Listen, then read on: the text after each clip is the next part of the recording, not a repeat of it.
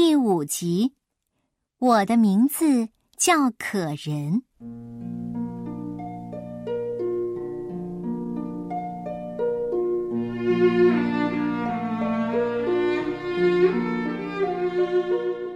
刚才乌丢丢亲吻可可额头的那份情谊，让银痴先生吃惊，又让他感动。他好像看到了四十多年前的自己。那时，他住在一个古老的小镇上，街道是用大块厚重的石板铺成的。冬天雨雪之后，地面很滑，所以常常有人摔跤。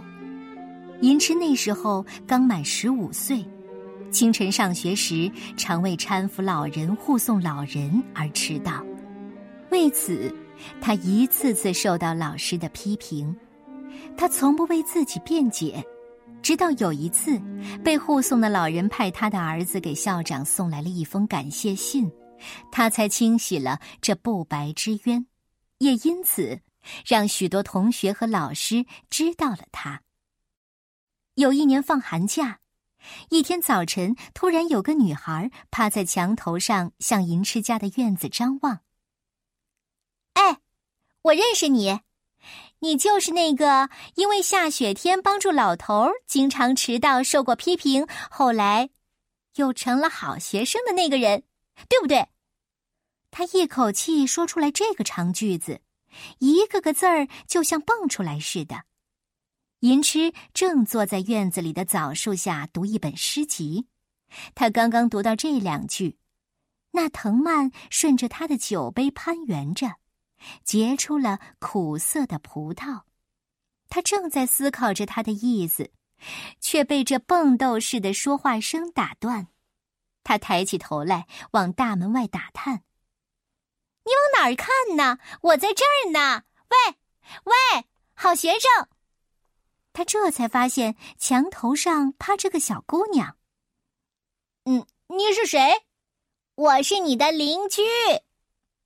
邻居。”我家住在这小镇的最东头，墙外是一片荒芜的土地，远处有一片古老的松林。可是今天怎么会多了一个邻居呢？他放下手中的书，跑到墙根下垫上几块砖，登上去往墙那边张望。真的有一个不大的院子。院子里有一个白头发老婆婆正在剥米，旁边有几只老母鸡啄食着。银痴惊呆了，这房子是什么时候盖的？这家邻居是什么时候搬来的？他的语气包含着诧异：“你是新搬来的邻居？当然，欢迎我常来串门吗？”不等回答，他从墙头跳下来。咚咚咚的跑过来，转眼间已站在他的面前了。他大大方方的做着自我介绍：“我叫可人，可以的可，亲人的人。这名字怎么讲啊？我就知道你会这么问。十个人里有九个人不知道怎么讲，查字典去。”他避而不答，还卖关子呢。我虽然暂时不知道这名字的含义，但我肯定。这是一个很美的名字，可人发现他正读一本书呢，就随手拿起来看着，是一本诗集《云香草》，这书名很美啊。他随意翻着看，轻轻的读出声来。可人神情专注，竟忘记了身旁的男孩。呃，你也喜欢诗吗？银痴一句话，把可人从诗的情境里拉了出来。那天他们畅谈了很久，谈得很投机。银痴知道了可人十三岁，比他小两岁。他还知道，可人和他的外祖母住在这里。他的爸爸在铁路上工作，经常转换地方。这一次他一家人就是随爸爸调动工作，搬到了这个小镇上的。他们很快熟识起来，上学放学同去同回。有一次，他们搬去郊游，那时正是金秋时节，漫山遍野，金菊闪烁，枫叶如丹。他俩正巧肩并肩坐在同一辆汽车同一张座位上。去的路上，可人把一种很甜的小金桔分发给许多同学吃，而对他却是一个个包给他吃。同学们开始议论这一对儿，他俩其实早已耳闻。他们不但没有生气，没有恐慌，反而很感谢这美丽的留言。他们两家人院子隔着一堵墙，墙的这边种着南瓜，墙的那边种豆角。墙头上开满了黄的花、紫的花，他俩说好，结的瓜和豆角归两家所有。他俩住的屋子虽然是两家，却只隔着一堵墙，这边住着银痴，那边住着可人。他们常常以敲墙做暗号，晚上敲两下，意思是晚安；早晨敲三下，意思是快起床。两家的家长都知道他们的把戏，却从未揭穿过。青梅竹马，两小无猜嘛。他们俩也觉得有秘密是很美的事情。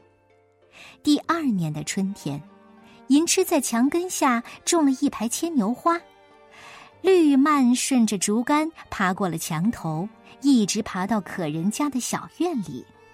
夏天一到。墙两边盛开着红的、蓝的、紫的、白的牵牛花，可人见了花高兴极了。他把绿蔓牵引到他的窗台上，他自信这些花和蔓可以让他俩通话。银痴不信，可人说：“我会施魔法，一定行。”于是，可人告诉银痴，当十五月圆的时候啊。半夜十二点钟，所有的牵牛花会一齐开放。只要银翅把耳朵贴在花朵上，就会听到可人的声音。银池真的照着可人的话去做了。那一夜月光很好，洒在花朵上，花朵都变成了银色的喇叭。他把耳朵贴在花朵上，先是听到了可人的呼吸声。接着传来了可人的说话声：“你好，嘿，听见我的声音了吗？我是可人。哦，听到了，听到了！哇，真不可思议，这是真的吗？当然，我是小魔女，你知道吗？我不骗你，这是我的秘密。”银痴张口结舌，说不出话来。但他愿意在这明亮的月光下，在芬芳的花朵里，听可人娓娓的说话。可人问了：“你在听吗？”“哦，我在听。”“你说，你说。”“好，我想给你背一首我小时候学会的童谣。嗯，你听着：野牵牛爬高楼，高楼高爬树梢，树梢长爬东墙。东墙滑，爬篱笆，篱笆细，不敢爬，躺在地上吹喇叭，滴滴答，滴滴答，好听吗？真好听，像从很遥远的地方传来的声音。嘿，我也变小了，我又回到了小娃娃的年龄了。银痴从心底里感谢客人。那我再给你唱一首我小时候学会的歌，你听着啊，在湖边的花丛里。有一只绿色的小青蛙，它见我们走来很害怕。小青蛙，小青蛙，它在低声叫着叫着：“咕儿呱，咕儿呱，咕儿咕儿呱。”你喜欢吗？银痴已深深的沉浸在可人的歌声里，他觉得自己的灵魂张开了翅膀，乘着可人的歌声穿过了时光隧道。降临在一片开满鲜花的土地上。可人又一次问他：“嗨，我说，你在听我说话吗？”“我在听。”“我被小魔女的歌声带走了。”“那带到什么地方啦？”“小魔女王国。”“那里有什么？”“到处是花，每一朵花在风中摇摆，就变成了叮叮咚咚的风铃。”哼。那我满足你的愿望，明天你会收到小魔女的一串风铃哦。晚安。随着可人的声音，月光里的牵牛花都闭合了。第二天清晨，他听见窗外响着风铃声，他来不及穿好衣服，拖着鞋跑到院子里。他看见在他家的枣树上真的挂着一串风铃呢。他又一次惊呆了。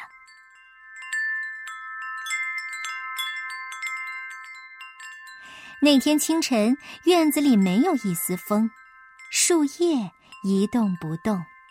他多么希望此刻能吹来一阵微风，让他听听这风铃的响声。银痴仰望着院里的大枣树，树叶一动不动，风铃也一动不动。银痴走过去，靠近风铃，刚想用手去摇响它。可还没伸出手，他的气息已经浮动的风铃叮叮咚咚响了起来。又过了不久，银痴第一次应邀去可人家做客，他送给他两只小瓷猪，一黄一黑，还送给他一个木头的套娃娃，就是这一个套一个的七姐妹。他说：“都说这个娃娃像我。”银痴也说。那我给他取名叫可可。那天他们谈了很久，妈妈已经叫银痴回家睡觉了，可人舍不得让银痴走，妈妈又在叫他睡觉了。没办法，银痴站起来准备回家，他就在可人面前无言的和他对视着。银痴想都没想，就吻了一下他的前额。可人突然抱住了银痴，把脸贴在了他的前胸。他们一起度过了美好的一年。他们常常谈起未来。银痴想当个诗人，可人想当个歌唱家。一说起这些事啊，他们就笑个不停，笑未来诗人的傻样，笑未来歌唱家也会出洋相。有一天。可人忽然来找银痴，告诉他说：“我爸爸发现了一个没有年龄的国家，到了那里就失去了年龄。要不，我们俩一起去那里好吗？”银痴不相信有那样的国度，即使有一个人失去了年龄，永远长不大，又会怎么样呢？银痴沉默着，久久不说话。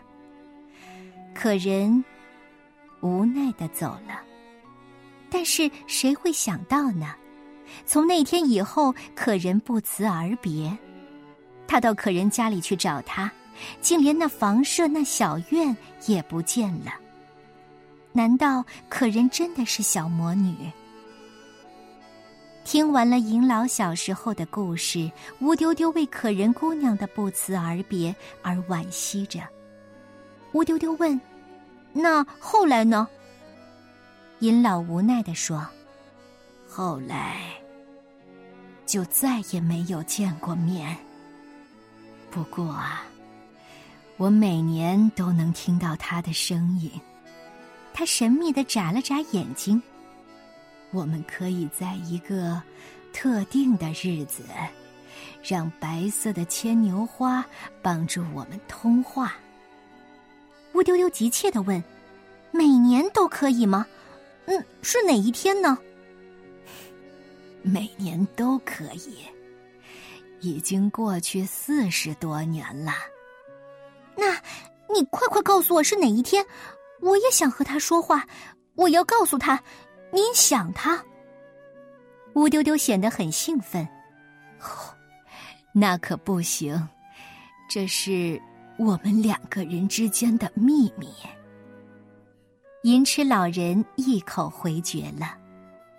乌丢丢又拿起那个叫可可的木头套娃娃，吻了一下他的前额，随后他眨眨眼睛，神秘地说：“我知道你爱上了可人姑娘，我好像，好像也爱上了可人送你的套娃娃可可七姐妹了。”银池老先生只是笑一笑，他不相信这个丑娃小弟弟会真的爱上可可，那不过是孩子之间的一种友情，一种很亲密的友情。但乌丢丢不那么认为，他感到很幸福，他自以为也爱上了一个漂亮的女孩。虽然平时他们是个木头套娃娃，但在有月光的晚上，他们就会获得新的生命。乌丢丢沉醉在从未体验过的快乐中。难道你忘了那个耍木偶戏的布袋爷爷？还有那个给了你新的生命的珍儿？银老说的很平静，没有责备的语气。他讲的很深情，让人听起来心动。乌丢丢来到这个新的家已经很久了。今天尹老的话让他第一次想起耍木偶戏的布袋爷爷和珍儿姐姐，他感到很歉疚。那一夜，他失眠了。第二天一早，他对尹老说：“我想去找布袋爷爷和珍儿姐姐。”尹老听了，微笑着点点头，显然。他早就希望这一天的到来。他爽快地说：“好吧，准备一下，我们明天就走。”